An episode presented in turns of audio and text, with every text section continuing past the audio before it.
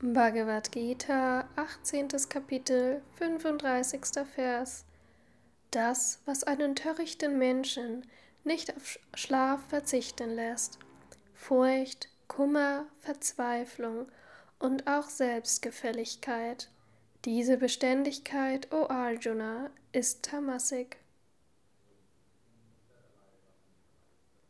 Kommentar Swami Shivananda der Mensch, der eine Verkörperung von Dunkelheit ist, hat jede mögliche Schlechtigkeit an sich. Er ist sehr faul und sündhaft. Er ist auf unmäßige Weise dem Schlaf verfallen. Er betrachtet nur dies als richtig. Er erfährt Sorge durch schlechtes Handeln. Da er sehr stark am Körper hängt, hat er große Furcht.